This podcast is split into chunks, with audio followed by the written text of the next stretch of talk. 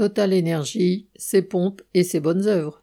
Pour essayer de faire passer le scandale des 19,1 milliards d'euros de bénéfices du groupe Total, Patrick Pouyanné, son PDG, a annoncé la possibilité d'une nouvelle ristourne à la pompe, entre guillemets, si le litre de gazole dépassait 2 euros.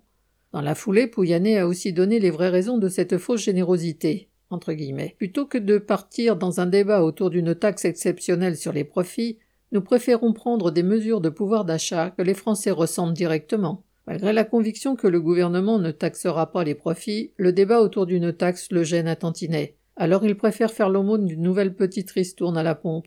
D'autant qu'en 2022, le rabais à la pompe dans les 35 000 stations totales, loin d'écorner les bénéfices du groupe, avait provoqué une véritable ruée sur ces stations. Mais chasser le naturel, il revient au galop. Ouyané n'a pas pu s'empêcher de conditionner ce rabais à l'absence de grève. C'est clair, si vous n'êtes pas sage, vous n'aurez même pas ces miettes. Aline Urbain.